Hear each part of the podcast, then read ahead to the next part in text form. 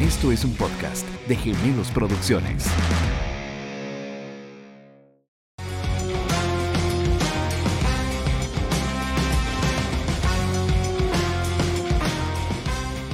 Este podcast, este episodio, eh, tiene como nombre Descontando la rentabilidad. Hay un, servicio financiero que ah, se utiliza a nivel mundial y es el descuento de facturas. Def- eh, descuento de facturas tiene una, eh, una historia, un origen satanizado de que la gente hacía descuento de facturas porque estaba mal económicamente, quebrado. El adelantar el flujo eh, de, de- de efectivo de, de tu empresa se veía mal visto. Y recuerdo que hace unos años, cuando yo empecé eh, la, la carrera bancaria en los inicios de los 2000, finales de los 90, inicios de los 2000, eh, descuento de facturas, en el momento en que uno iba donde el pagador y hacía la sesión, eh, el pagador por lo general quitaba a ese proveedor porque estaba haciendo un descuento de facturas. Entonces decía, ah, no, es- eso es una indicación, un indicativo un- de que está, está en problemas económicos. Ale, hoy trajimos a un invitado de lujo, don Jerry Quiroz. Ah, el bien perfumado, el bien rasurado, Bueno, rasurado. con Sí, mucho porte, Eso, bien. Y tengo con que- los zapatos más limpios del podcast. Sí, Más o menos. pero más o menos. Acá Te- estamos. tengo que, tengo que, que contarte que eh, conozco a Jerry desde el 2000 2022. No, eh, hombre. 2002. 2002. Fuimos compañeros en un, en un banco.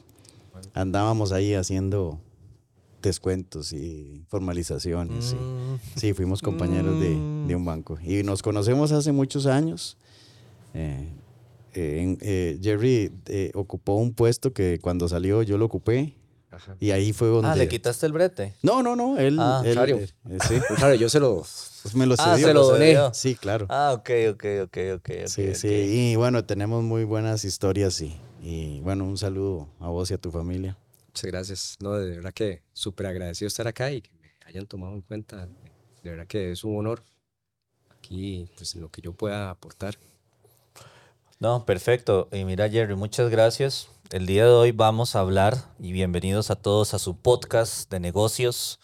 El- en un futuro el podcast número uno de Costa Rica, todavía no, ¿verdad? Vamos Sí, no, todavía no, En camino, ganan- ¿verdad? Todavía no vamos en los camino, chismes. ¿verdad? Nos ganan los Los chismes, chismes, malas palabras y cosas sin importancia. Y bueno, en este podcast estamos siempre para intentar hacer la diferencia con nuestros temas, que intentamos que sean buenos temas que ayuden a no solo a los emprendedores, sino a las personas que todavía no se han tirado al agua con emprender un negocio, ¿verdad? El día de hoy, este episodio de podcast Descontando la Rentabilidad, vamos a hablar del problema número uno de no solo los emprendedores, sino también de las empresas ya establecidas. Y eso no lo digo yo, lo digo yo, Google, ChatGPT, Bing, a quien usted le pregunte nada más ponen cuál es el principal problema que, que tienen las empresas hoy en día y te lo van a decir, flujo de caja.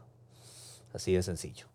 Este, vamos a aprender un poco en este episodio qué es el flujo de caja, cuáles son los problemas que hay, cómo solucionar los problemas de flujo de caja, que es donde vamos a hablar ampliamente del tema de descontar un poco la rentabilidad, beneficios, pro, contras, en decir, va a ser un episodio muy completo y lo más importante de todo es que se queden hasta el final, ¿verdad? Porque al final vamos a tener consejos para, para aquellos que están emprendiendo y que tomen en cuenta el descuento de facturas como un factor im- importante y vital para su, su operación. Eh, Ah, sí, yo pensé que ibas a decir que íbamos a tener unos quequitos de también, regalos, pero eso es sorpresa. Ah, esa es sí, sorpresa. Ya me nos pasé van, a invadir los, los que, que soy. Bueno, Jerry, empecemos hablando un poquitito de este tema, ¿verdad? Y entrémosle de una vez al grano. Claro. Flujo de caja. Vamos a explicar, porque la idea es que empecemos explicando, de ahí vamos, pum, abordando, ¿verdad? Entonces, ¿por qué el flujo de caja es un problema para las empresas hoy en día? Para las que van a hacerse, porque todo en el futuro, ¿verdad? Va a tener, y para las que están hoy en día.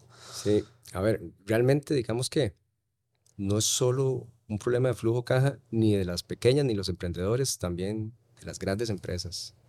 Eh, y, y- y- el descuento de facturas va más allá, ¿verdad? Ahora que, que hablamos un poco de esto.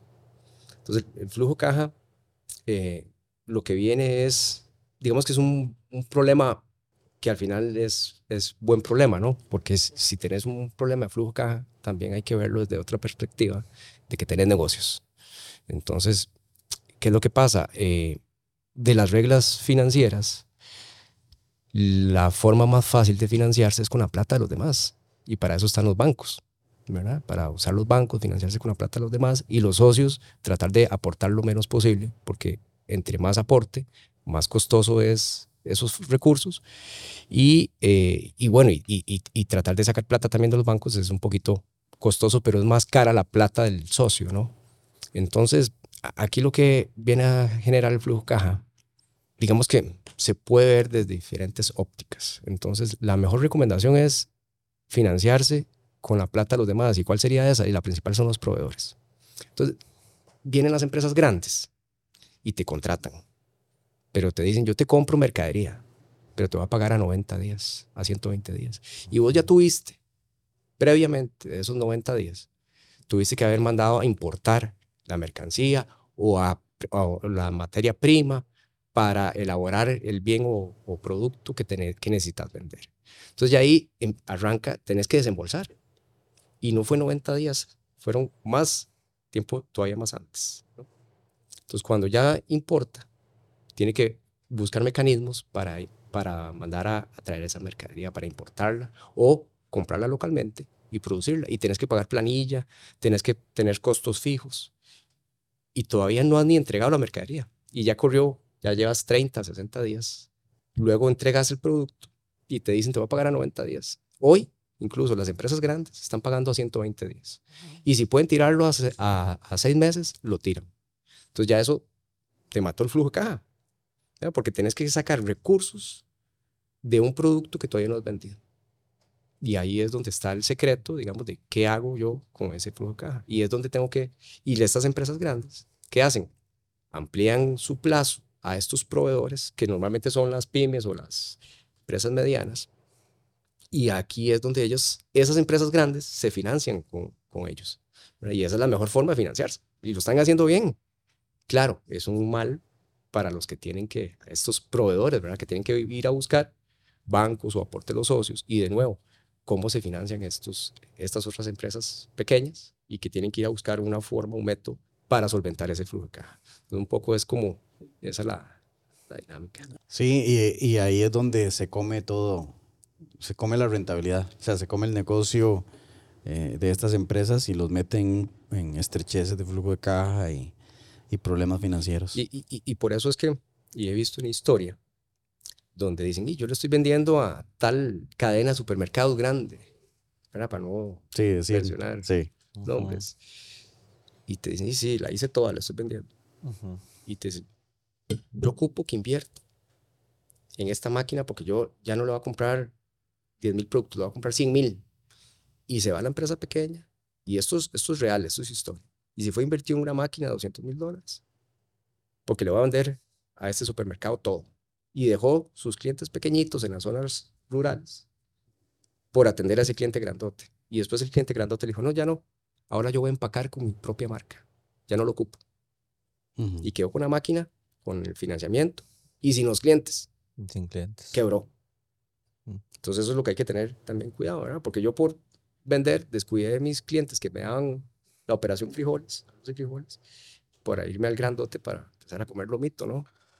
Vea, no hay, o sea, cuando uno crea una empresa desde cero, ¿verdad? Los que hemos hecho, digamos, algunas empresas y hemos empezado a vender o sea, no hay nada, y, la selección es muy difícil, ¿verdad? Pero no hay nada más duro que tener clientes y no tener plata. O sea... Eh, ¿Y cómo fue eso? ¿Cómo es eso? ¿Cómo es tener clientes y no tener plata? ¿Cómo es tener clientes y no tener plata? Ese tema. Yo te vendo un producto hoy y un servicio hoy y me pagan 60 días después. O sea, la gente no entiende que uno no tiene plata. Y tienes que pagar al proveedor de contado. Exactamente. ¿Verdad? Porque si le dejo de pagar a mi proveedor y yo soy un huevito, el proveedor dice, chao, ¿verdad? No me importa, ¿verdad? No te dan crédito nadie, nada, tenés que, los, lo, lo, que se hace más de una vez, eh, y el típico tarjetazo, financiemos con tarjeta, ¿verdad? Pero a veces ni una tarjeta da, ¿verdad? Porque las tarjetas de la gente que va a emprender no son tarjetas de 50 mil dólares, ¿verdad? Correcto. 2 mil dólares, 3 mil dólares, eso no te alcanza, ¿verdad? Para, para nada.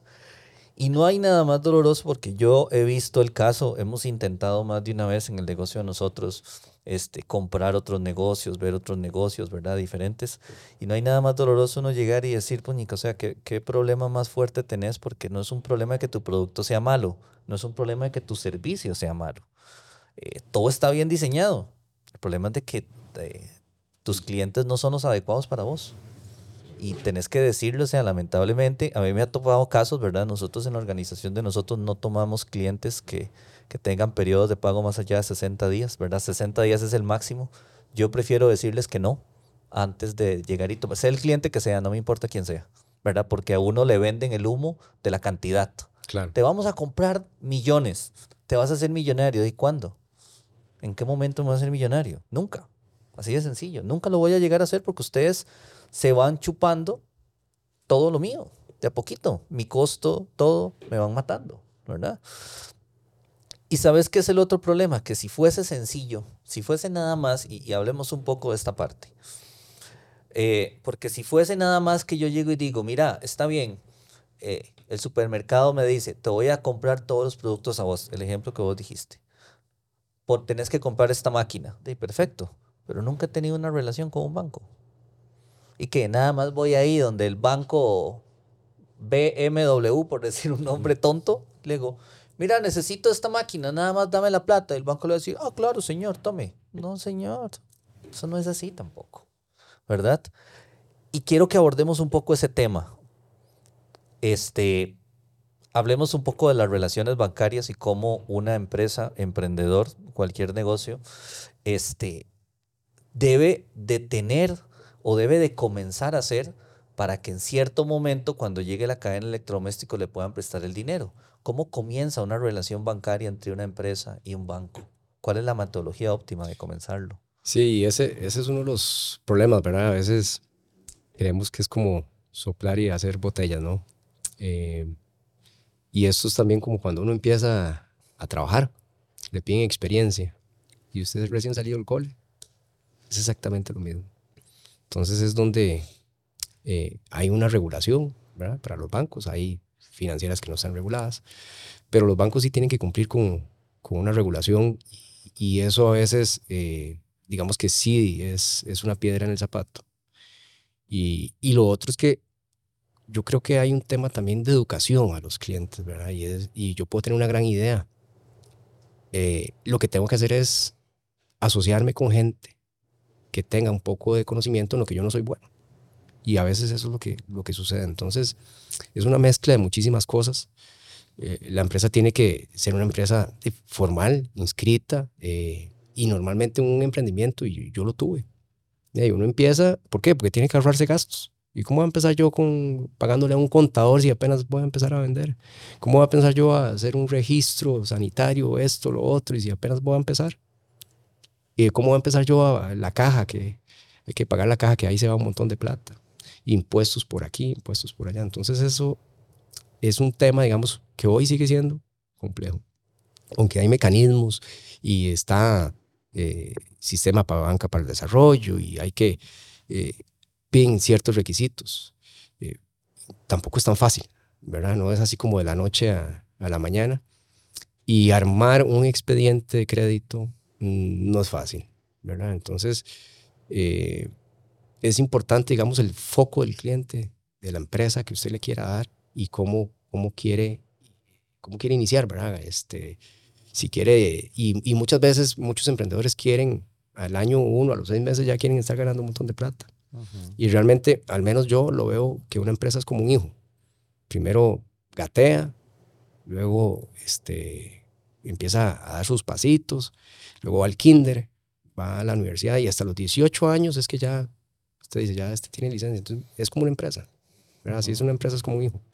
Y, y ese es también parte, digamos, del, problema. Entonces usted tiene que, a un hijo tiene que irlo encaminando, darle sus estudios, darle eh, todos los, direccionarlo, ¿verdad? Para que vaya a ser un, una persona, digamos, más focalizada y, y profesional, ¿no? Y es igual con las empresas. Entonces, si usted no, desde el principio no hace eso ordenadamente, difícilmente va a ser un buen sujeto de crédito. ¿Qué me piden los bancos para yo empezar a hacer eso? Porque, y, y expliquemos un poco, la relación bancaria comienza desde cualquier cosa, ¿verdad? Tarjeta de débito, Claro. tarjeta de crédito, sea lo que sea. Eso siempre es bueno que uno, cuando va a emprender un negocio, tenga como mentalizado que el banco donde voy a tener mis cositas, ¿verdad? Ojalá sea un banco que en un futuro me pueda llegar a, invertir. ¿Qué piden los bancos? Sí, no- normalmente información legal, ¿verdad? Personería, con participación accionaria para saber quiénes son los socios. Eh, se pide, digamos, la parte, eh, digamos que financiera, que puede ser estados financieros o estados de cuenta, una certificación de un contador público autorizado, un flujo de caja. Necesariamente no. Puedes eh, iniciar con un, emprendimiento con, un flujo de caja, pero bien sustentado. Entonces, eh, no tienes que tener, digamos, y va a depender también la institución donde, donde vayas. Algunos te piden experiencia, otros lo que te piden es, bueno, muéstreme su proyecto, qué aportes va a hacer usted también, porque a veces queremos hacer chocolate sin cacao, ¿no? E- Es un poco, digamos, yo diría que una combinación de todas estas cosas, pero básicamente, digamos, los requisitos van en la parte financiera, la parte de quiénes son los socios, información legal y el historial crediticio. Ya cuando vas a ir a pedir un crédito, eh, digamos que se miden por tres cosas. Uno es la capacidad de pago. ¿Tiene capacidad de pago para esa plata que me está pidiendo? Historial crediticio. Si es una empresa nueva, no va a tener historial crediticio. Entonces es importante ir haciendo ese historial crediticio porque el hecho que usted no tenga deudas no quiere decir que sea buen sujeto de crédito. ¿Cómo sé yo que usted es buena paga si nunca ha tenido un crédito? Correcto. ¿Verdad? Y, y básicamente, digamos que, que por ahí es donde va un poco el, el tema. Ahí comenzamos. Muy Sí. bien. Cayendo entonces ya, y, y vamos a ir haciendo esto como un ciclo, más o menos, en donde vamos comenzando y vamos a ir exponiendo ahí los diferentes este, paquetes, llamémosle paquetes financieros o posibilidades financieras. Yo llego como emprendedor y lo logro, ¿verdad? Y establezco una relación con el banco, me pongo, pago mis impuestos, renta, porque no solo es eso, impuestos de renta, tengo que tener patente, tengo que tener pagas mis patentes, ¿verdad? Que la piden personerías, el permiso de salud también, que ahí me lo han pedido varias veces, ¿verdad? Ahora los Este, impuestos a las sociedades. los impuestos a las sociedades, eh, flujo de caja, estados financieros, generalmente con un historial de dos años más o menos, ahí es un buen perfil, ¿verdad? Que juegan. Empezamos y me hago, digamos que me hago conocido en el banco y el banco llega y me da un prestamito para comprar un, un carrito para mover los, los chayotes ahí de mi empresa, ¿verdad? Chayotes ahí porque yo voy a vender chayotes de inteligencia artificial. Entonces, chayotes, chayotes ahí, ¿verdad? Muy bien. Chayotes ahí. Blockchain. Ajá. ¿Verdad? Entonces, muy bien. Logro y establezco entonces mi relación inicial con el banco, que cuesta bastante, ¿verdad? No lo voy a mentir, cuesta bastante. Así es. tenerla, ¿verdad? Y es curioso porque se vuelve más, es- es- yo creo que el primero es difícil, pero ya los otros se hacen un toquecito más sencillos porque generalmente el- los otros bancos tienen la tendencia de decir, mira, y contame más o menos con qué otros bancos están y eso. Entonces, entre más uno le digas que tengas otras relaciones con bancos, ellos tienen una mentalidad un poco más abierta. Claro, porque ya alguien hizo la tarea. Sí, y es el primero y generalmente creo que tienen posibilidad de analizar ese tipo de cosas desde adentro, que uno no lo ve, ¿verdad? Pero muy bien, logramos eso, perfecto. Ahora entro en el problema que tenemos todas las empresas, ¿verdad? Flujo de caja, ¿verdad? Eh, y logro concretar con la, con la venta de, de chayotes de inteligencia artificial mía, entonces me piden la máquina de 200 mil dólares, está bien, ustedes me la, me la logran financiar, perfecto, eso fue el paso que hice número uno, pero ahora necesito descuento de facturas, porque sencillamente no tengo plata, no tengo flujo de caja. Ok, ahora sí, entremos a ese punto. ¿Cómo funciona el descuento de Sí, facturas? Tal vez ahí hago un comercial eh, antes de entrar a descuento de facturas, porque esto de máquina también y, y la forma de la necesidad de flujo, de flujo de caja, hoy hay, hay otros mecanismos también interesantes. Ok, Eh, uno, y, y volviendo un poco a Banca para el Desarrollo, que no, no vamos a tocar ese tema, pero están los avales de FODEMI Pymes, que ayuda a las empresas y con un aval, eh, ellos avalan, valga la redundancia, esa operación y el banco minimiza el riesgo, es decir, miti- mitiga el riesgo. Entonces, hoy es una, una herramienta que se utiliza mucho para las pequeñas empresas y, y que eso llega a garantizar, dependiendo la negociación, un 50, un 75% de lo solicitado. Entonces, el banco ya no tiene una exposición, un riesgo sobre el 100%, sino sobre un 25%. Ujú. ¿Verdad? O un Ah, 50. ok. Eso minimiza. Facilita, facilita. Cl- lo- ujú. Claro, y, y- y para los analistas es un vacilo. Me dice, ya te aprobé esto. Y no, huevón. Así, así, así es muy fácil. ¿verdad? Y si estás dando el aval. Sí, Pero bueno, claro, digamos claro. que es parte del mecanismo. Lo otro es cuando hay un activo productivo, al menos ese es mi criterio, ¿verdad? es diferente aprobarle un range ¿verdad? al socio de la empresa que aprobarle una máquina o un, o un pickup, ¿verdad? que es un activo productivo, ¿verdad? produce, para jalar los chayotes y Sí. irlos a entregar al Senado o al supermercado este. Ujú. Y ahí yo puedo usar el leasing sustentado con un flujo de caja y con un contrato, porque aquí no voy a vender yo. Entonces tengo que tener esa, e- esa justificación y sustentar bien la solicitud que voy a hacer. Y lo otro que viene a, a- a facilitar el, el día a día, la operación arroz y frijoles, es el factoreo, que mucha gente lo conoce solo como el descuento de facturas, pero realmente el factoreo es más allá.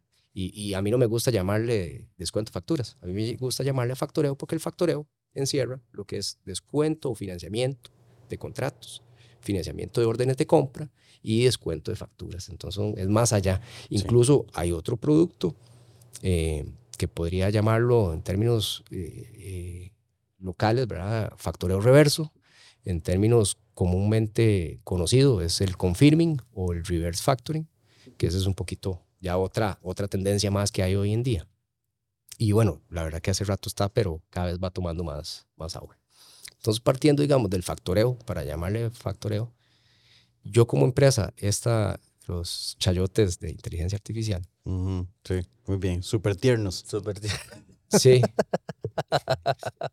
Ok, sí. eh, y, y si se puede ampliar ahí también un poquito el producto, ¿verdad? ya puede hacer el picadillo listo de una vez para que Claro. tener no solo los chayotes, sino el picadillo listo, porque la- Exactamente. Estos Son chayotes de inteligencia artificial porque todo el proceso de manufactura va a ser todo lo bonito, sostenible, verde, Carbono neutral, car- gluten free. Exacto, Gluten- todo el montón de cosas, así es. Sí, así es.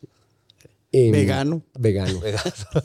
todo. Sí. Va a tener todo. Ese entra por default. Sí, Sí ese es. sí, ya está. Bueno, entonces eh, es importante entender cuál hay, la negociación que hay en ese momento entre usted como comercializador y productor de los chayotes artificiales, eh, de los chayotes de inteligencia artificial, ¿sí? y su cliente. Entonces, desde ese enfoque es donde hay, es importante hacerlo eh, de la forma más profesional, más oficial, y debe haber un contrato. Entonces, esta empresa le dice, bueno, listo, yo voy a, a firmar, firmemos un contrato para comprarle 100 mil chayotes al mes, pero yo le voy a pagar 90 días, porque es un, o a 120 días, para hacerlo más real con un supermercado, ¿verdad? 120 días. Y usted sí, sí, ahora sí, ¿cómo hago? Porque ya no son 120 días. Usted, usted hace la primera venta de los 100 mil chayotes el primer mes, y el segundo mes, y el tercer mes, y no le han pagado todavía la primera factura. Y ahí se te van acumulando y acumulando. Claro, se va acumulando. traslapando. Entonces ya, ya esos, digamos que son 100 mil dólares a, a, a dólar el chayote. Ah. Entonces ya no ocupas 100 mil, ocupas 200 mil. Bueno, el costo, tal vez el costo sea un 70. un- Entonces ya no vas a ocupar los 70 mil dólares, vas a ocupar tres meses posiblemente. Entonces ya son 210 mil 210 dólares. mil dólares. ¿Cierto? Que hoy no los tenés. Entonces, ¿cómo hago? Me voy a una entidad financiera, llámese banco, llámese financiera o llámese privado, y, y llevas el contrato. Y aquí te- tengo este contrato, tengo este pagador. ¿Qué, qué me, qué, me ofrecen? ¿Qué me analizan? Entonces, ahí es donde... Pero ya debería tener historial financiero con esa entidad, ¿verdad? Porque si no, creo que cuesta más. es más difícil. Existe el factoreo con recursos y el factoreo sin recursos. El factoreo con recursos es donde yo descuento mis documentos por mis cuentas por cobrar, ¿verdad? que esa es la realidad, porque pueden ser pagarés, pueden ser facturas, pueden ser letras. Este, en algún momento me acuerdo que descontábamos letras de, de un cliente ahí, que, pero en otro banco que traía jirafas. ¿verdad? Eso es una Ujú. historia, sin decir nombres. Porque había Sí, había vendido un canal. Sí, sí, sí. Imagina llegar uno- y- Entonces, Y cuando, parqueaba, y cuando parqueaba el carro eh, en el parqueo del banco, todo el mundo tenía que ir a... sí, No me imagino yo llegar a un banco y decirle, ¿cuál es su negocio? Mira, y voy a importar jirafas. Sí, sí, sí, así fue. ¿Cómo jirafas? Sí, sí, voy a importar jirafas. sí, sí, sí. Pe- Pero bueno, es- Presénteme es- el flujo de caja de eso, por favor. Sí, sí, sí, sí. pero, eh, ahí lo que descontábamos eran letras porque había vendido un canal. Entonces lo vendió a, a, a- a- a pagos y descontaba los pagarés. Entonces, ves que no solo facturas, el factureo es más allá que facturas y por eso hice ahí un poco el, el comercial en esto. Este, tiene, es importante entender quién es el pagador, el sujeto que, porque al final el pagador es, forma, forma parte de la, del círculo, ¿no? Es un deudor, porque te debe tus cuentas por cobrar. Y es importante saber quién es, si tiene capacidad, si es una empresa reconocida, si es una empresa grande. Y vos como empresa es importante tu, tu conocimiento. ¿Quién es el socio? Eh, Este chaval es ingeniero, pero se puso a vender chayotes o se, ¿verdad? o, o se puso, este es doctor y se inventó ahí los chayotes. Entonces, ¿cómo, cómo viene un poco el conocimiento de hacer chayotes de inteligencia artificial? Ujú. ¿verdad? Entonces, ¿cuál es la experiencia? ¿Por qué se va a vender o no el producto? Entonces, es un poco, es, es una combinación de diferentes cosas. Y si es un buen contrato y la persona, el socio que está detrás, eh, tiene buena pinta, ¿verdad? Y presenta los atestados o buenos atestados, digamos, eh, va a depender mucho de cómo, cómo se venda, ¿no? Y cómo es ese contrato. Y ahí, pues, este, es importante entender para qué quiere la plata, ¿verdad? Es decir, capital de trabajo, sí, pero ¿qué capital de trabajo? ¿Cómo sé yo que le voy a adelantar 200 mil dólares y que los va a, usar Su en- negocio. En, su negocio? Y no se va a y- comprar una range del año. Exacto, exacto. Entonces, Entonces, se va a eh, ir de paseo en un crucero, así. Ujú. Sí, a, a mí me pasó hace muchos años un cliente que me dice, mira, es que ocupo descontar esta factura porque es que voy de compras para Miami. Bueno, bien honesto. y claro, pero... Una persona de sí, mucha credibilidad. sí. Sí. Y entonces suave, yo le financio a usted las, su viaje a Miami y que de no. Sí, yo, yo debo como ser responsable y cuidar ese, ese negocio. Y no, yo, si usted quiere, yo le pago directo a su proveedor Ujú. para Sí, la importación. Eso hacen. Muchas ¿verdad? veces Sí. hacen. Y, sí, y, Sí. y, y dependiendo, dependiendo Sobre digamos, todo de- cuando son, perdona, cuando son pagos afuera, a empresas extranjeras. Claro, y, y- y que muchas veces, pues ahí con, con, el, con un, un buen contrato, yo puedo hasta abrirle cartas de crédito. ¿verdad?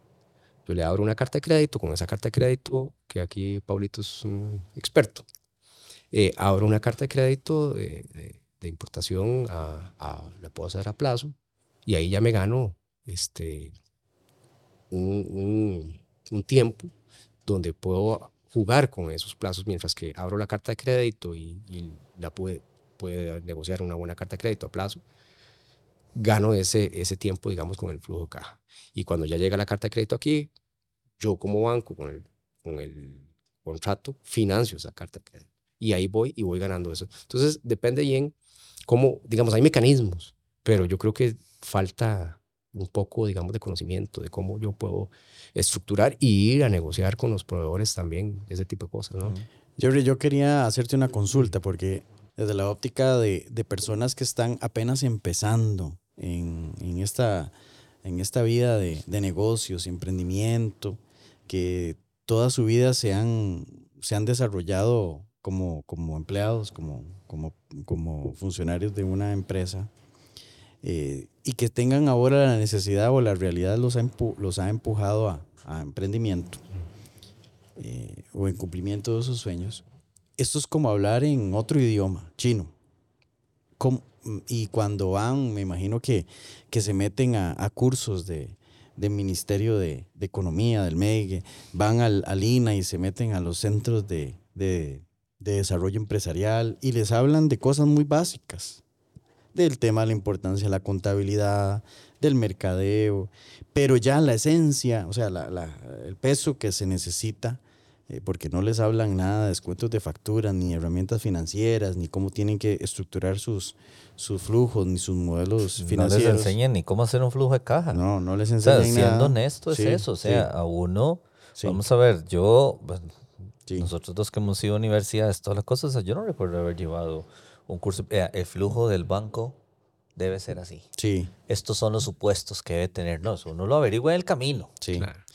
Y, se topa uno con clientes que, que ¿cómo miden su rentabilidad?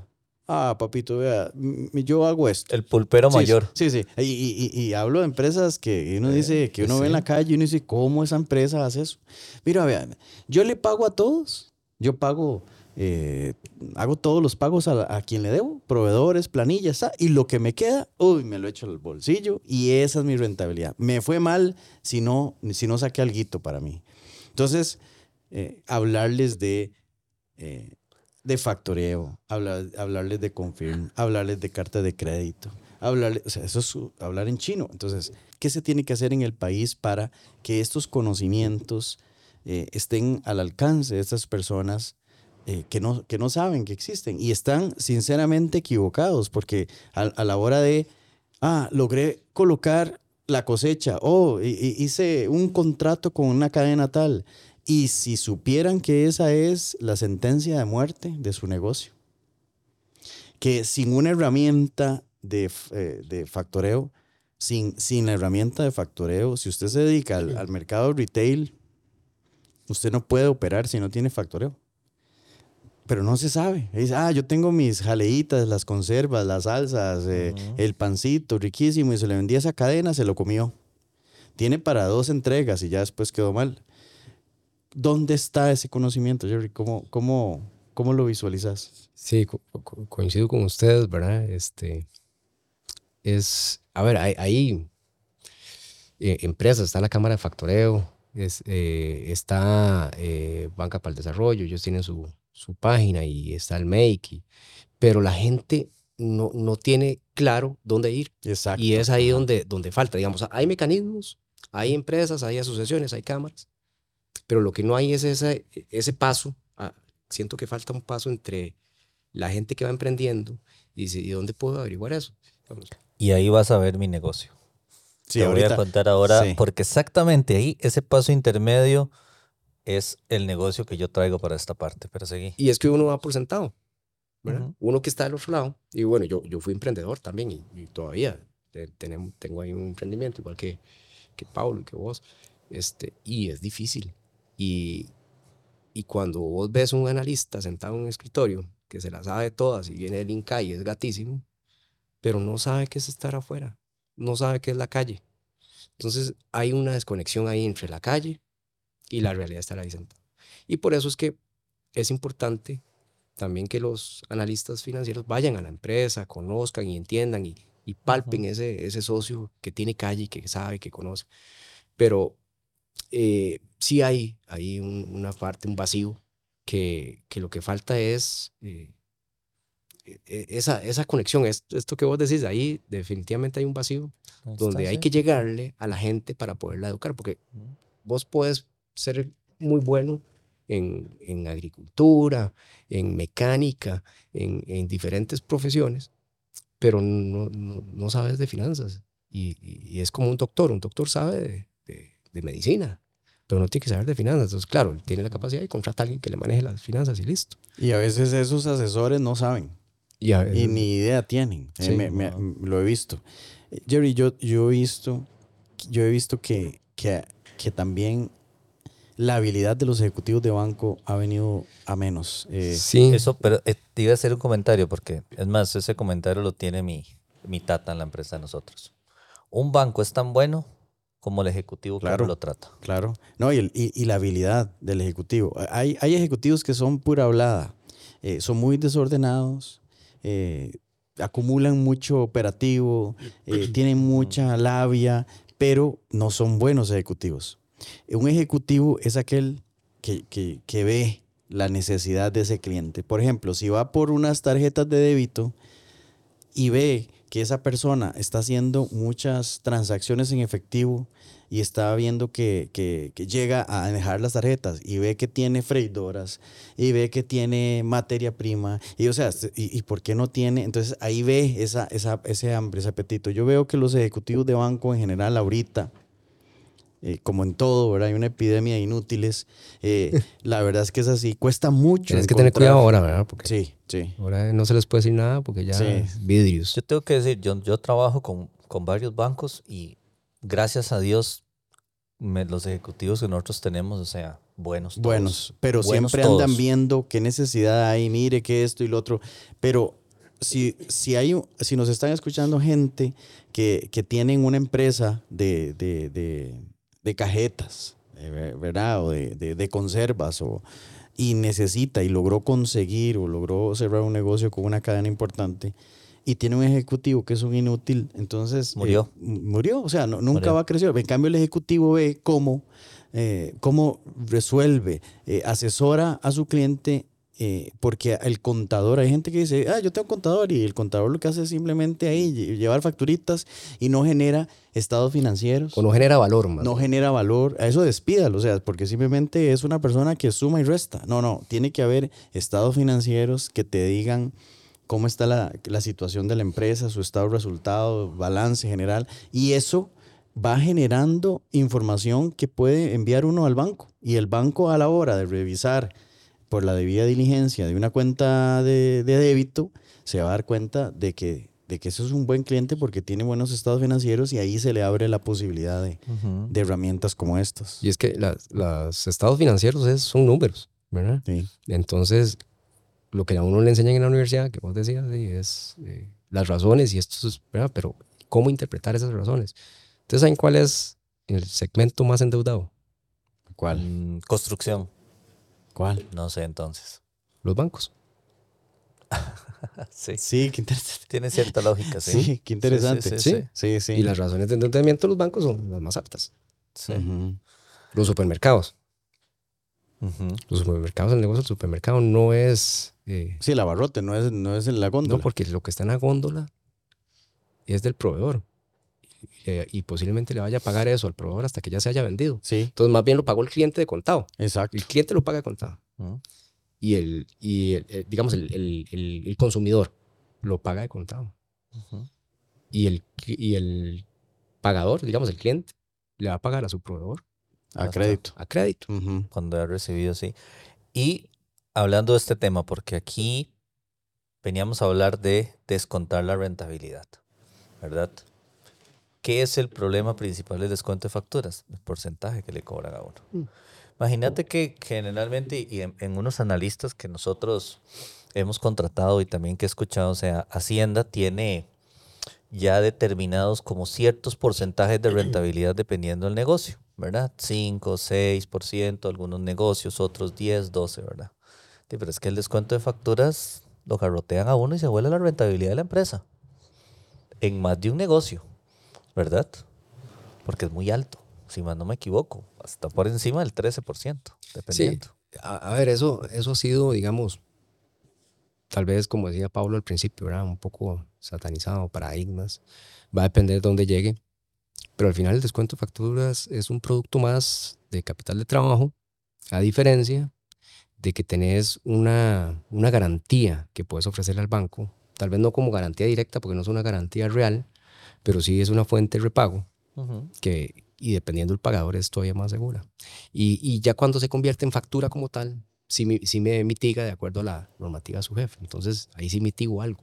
¿verdad? Me explica la palabra mitiga. Mitigar, sí, qué pena. Tranquilo. Eh, sí, eh, mitigar eh, es como a- a- amortiguar un poco ese, ese, ese riesgo que yo tengo yo de prestar plata. Tengo un documento que una factura es un título ejecutivo que yo puedo ir a ejecutar ante un tribunal ¿verdad? y poder hacerlo cobrable. Entonces, este, y hoy en día con la ley de garantías mobiliarias que existe en el registro público, yo puedo registrar esa, eh, ese, ese factoreo mediante una garantía mobiliaria y que me queda registrado. Entonces, es, este, Ese es otro tema que me gustaría que vinieras un día para explicarnos el tema de las garantías mobiliarias.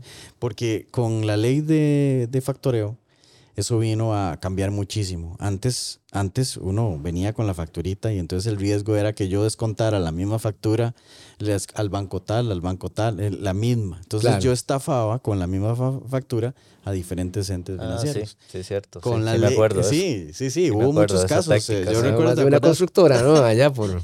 Sí, Sí me acuerdo. Eh. Jerry, ¿te acuerdas aquella vez de los contenedores y todos los bancos eh, esperando que vinieran para agarrar atunes importados? sí, sí, se, eh, se prestaba mucho. Eso era un riesgo, pero bueno, es eh, eh, con garantías, ahora con la ley de garantías, se volvió, y, y con la factura eh, electrónica, Electrónica, eh, sí. mucho más que cómo se descuenta una factura electrónica. eh, sí, se, se volvió un poco más. No, y hoy en día también moderno. hay plataformas ya. O sea, Sí, hoy en día se sí. tramita la gran mayoría de descuentos por trámite ya. Bueno, no- no- nosotros, Entonces, nosotros como pero hay, país... hay unas que no. ¿verdad? Hay, hay- hay Las unas que- privadas. Las sí. privadas, ¿no? Y algunas, y algunas públicas todavía no están.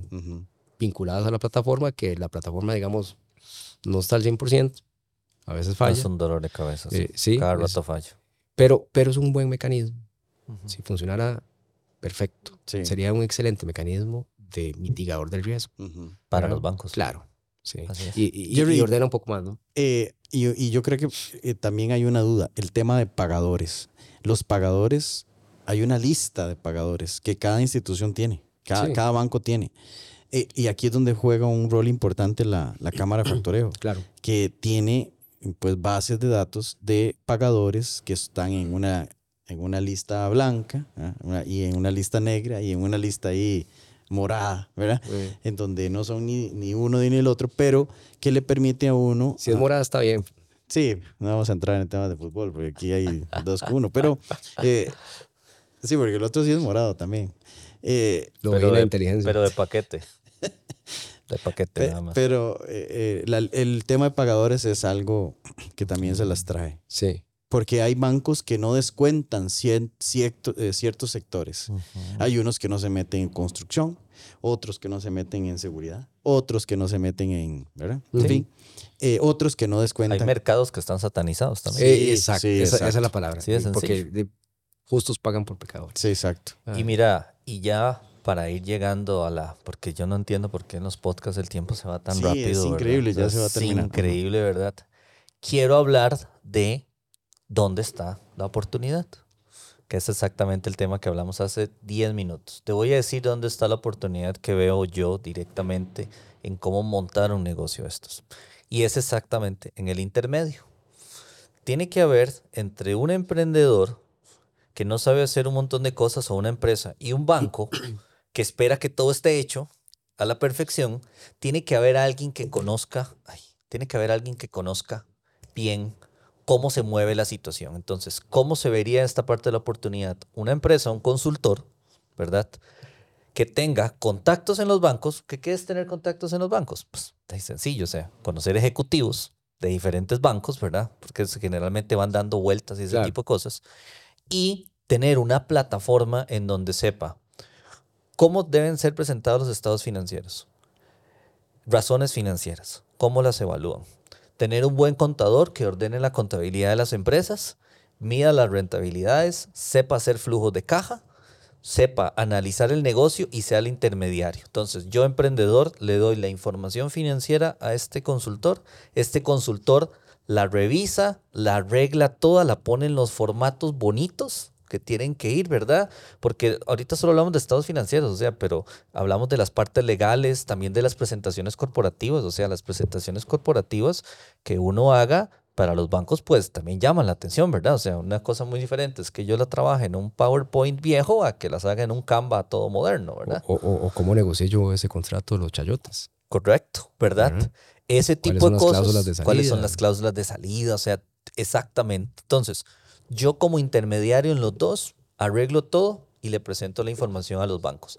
Tengo que tener conocimiento de cómo hacer, digamos, cómo se mueven los bancos, estados financieros, ¿verdad? Eh, qué opciones existen, qué es la cámara de factoreo, cómo descuento de facturas, tener porcentajes, tener contacto con los bancos y soy el intermediario. Y al final de cuentas cobro un fee directamente. Sí, hoy, hoy, hoy en Eso, día. y sabes, y sabes que, perdona nada más por, por meterte el, el, el ruco ahí en el medio, ese es un negocio que funcionaría bastante, tanto para los bancos, porque hasta los mismos bancos en cierto momento lo podrían subcontratar a la persona, Claro. ¿verdad? Y decirle, mira, tu empresa, se, tu negocio se ve bien, porque una cosa es en ventanilla y hablando, tu negocio se ve bien, pero necesitas ponerle maquillaje, echarle perfume, todas las cosas, andate con tal persona. ¿Verdad? Entonces, podés tener conocimiento de los dos lados y al final de cuentas es un beneficio para ambas partes, porque el banco necesita colocar su dinero y el emprendedor necesita el dinero. Entonces, ese intermediario, igual voy a cobrar acciones por ese tipo de cosas. Cuidado, vos lo haces. No. Bueno, eh, eh, eh, esto, digamos, que, que estás hablando, lo han intentado muchos. ¿Quiénes? Esos ejecutivos de experiencia, de los de antes, ¿verdad?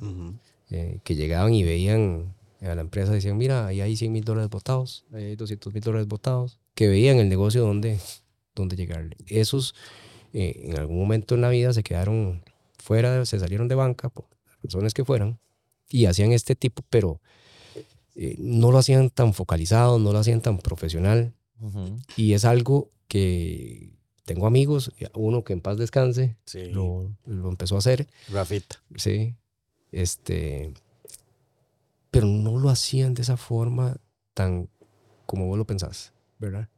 Porque Eh, son, probablemente la mayoría son ejecutivos y no son analistas. Y, y, y- y no solo eso, que no son financieros o no son contadores No, y- y- Necesitas soporte para y en la eso. forma que salen, digamos, ocupas generar ya. Sí, exacto. Entonces hay una presión por generar el ingreso y la única forma es generando ir y buscar una reestructuración de un crédito y cobrar una comisión. Sí, claro. ¿verdad? Y eso, digamos que hoy hay en el mercado muchos que hacen ese tipo de cosas. Freelance le llaman. Este, pero así como vos lo decís, no lo hay. Por eso es de que Y yo hay, encuentro. y ahí. hay una gran oportunidad de hacerlo bien estructurado. Claro. Sí, sí, así es. Así es como yo veo esa oportunidad porque los dos necesitan colocar. Sí. Así de sencillo. Uno Muy necesita la plata y otro necesita colocar el dinero. Y ese intermediario hace falta. Perfecto. Más bien, eh, tenemos una situación que se nos está saliendo de control en este momento. Eh, está- estoy viendo a producción eh, con problemas eh, serios de altos niveles de azúcar.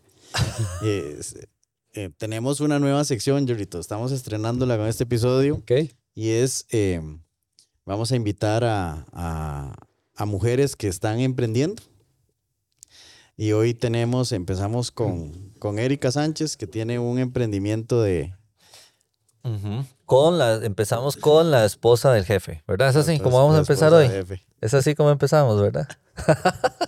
Ya Alejandro se, se apuntó. Ya yo me mandé uno, ¿verdad? así que te presto los audífonos. Te presto los audífonos para que puedas escuchar. Bienvenida, Erika. Hola, muchas gracias, es un placer. Eh, sí, pero ponételos bien, ya empezamos Sí, mal. Ya empezamos. Sí, no Vea que si usted daña sus audífonos, se los cobran y su marido paga, ¿verdad? ¿Cómo empezaste el emprendimiento y a qué se dedica tu negocio? Bueno, mi Yo emprendimiento. puedo ir comiendo, sí. Sí, sí, eh, ¿Quiere Jerry? No. Jerry, sí, claro. ¿Quieres? No, no. Sí, bien. seguro. Bueno, Sí, seguro. Para mí emprender es nuevo.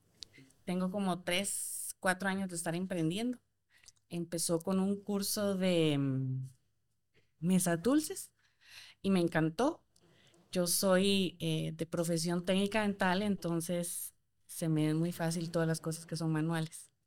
Entonces, por ahí empezó. No era una idea que yo tenía desde que nací, ¿no? No lo llevo en la sangre tampoco. Pero te tocó y me encanta. Arrancar me costó mucho, pero de lo logré. Ya voy para tres años. ¿y qué nos trajiste hoy? Porque producción, ah, vea cómo están. Ya se lo comieron todo. los cachetes ahí, sí. Ya producción se lo comió todo casi. Sí. ¿Qué nos trajiste hoy?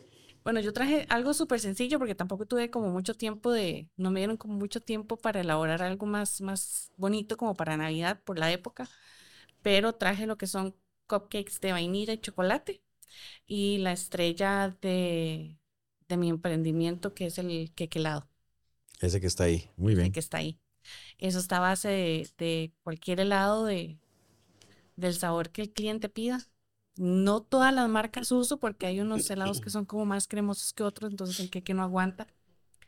El que No, es que a mí, a mí me gusta el dulce. Sí, lo notamos. Demasiado. Lo Sí. notamos, sí. O sea, es un problema. Yo casi no como azúcar. Sí. No. No. Y esto es. No, no, digamos, dormido. frescos y eso, normal.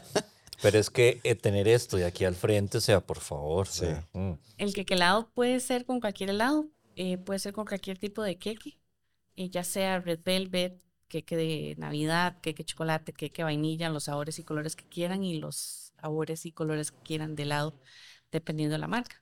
Siempre va cubierto con ganache de chocolate, que eso hace que el sabor del queque helado sea más... Sí. Muy Más bueno, sí, delicioso. Muy rico. Mm. Testi- testigo de eso. Ahora, ahora en la Ve, Por eso lo tienen Ah, Sí, sí, pero es- No, bien no. alimentadito, papi. No, Pablo no, no a aporta punta mucho. de cupcakes todo. Después de almuerzo, cupcakes. No, Pablo Cena, Ah. cupcakes. no puede aportar mucho, digamos, a mi emprendimiento porque Ay, es sí, diabético. cierto, Entonces, sí. ya voy por la No, yo puedo comer todo lo que quiera, pero, Pero suave, no me lo trago. Sos diabético. Sí, soy diabético. No tomas. No, no tomo. ¿Y entonces? David, es, ¿Qué son es- hamburguesas? sí. sí, bueno, eh, cortemos esto porque ya empezaron los bullying. No, ya me estoy yendo por la línea de la parte celíaca, la parte de sin azúcar, porque de ya ahora es la moda, digámoslo así, la gente está demandando más por ese lado. Bueno, a mí, a, mí- a mí me quitaron el, el gluten y el lácteo por, por, Sí. por un tema De salud. De salud. Sí, Ujú. entonces ya voy por esa rama, digamos, eso es ese- Esa línea de esa productos, línea sí, de productos, porque si la gente Sí. pregunta mucho y demanda mucho. Algunos sí es por moda.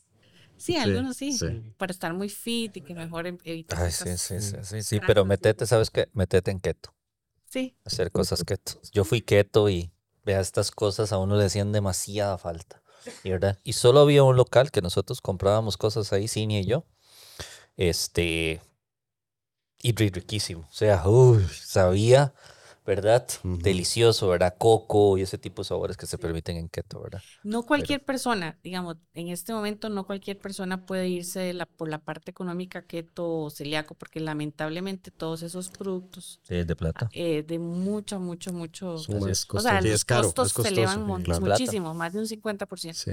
Sí. Entonces ahí vamos, ahí vamos poco a poco.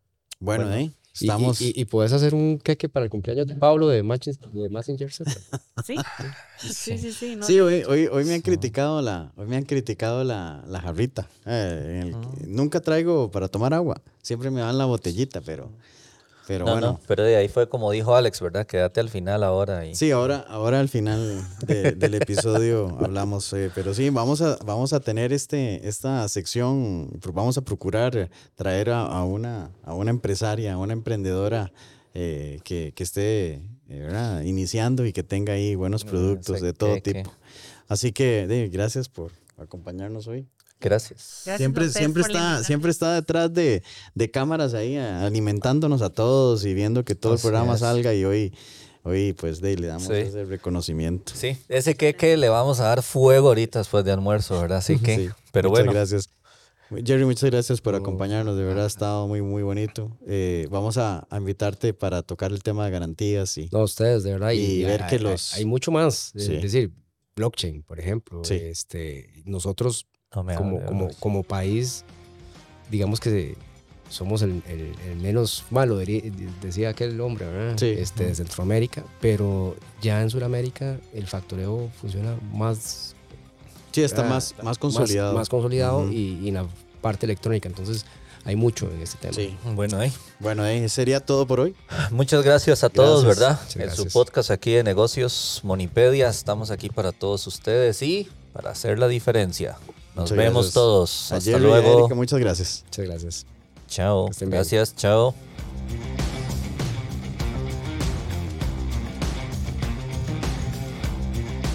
Esto es un podcast de Gemelos Producciones.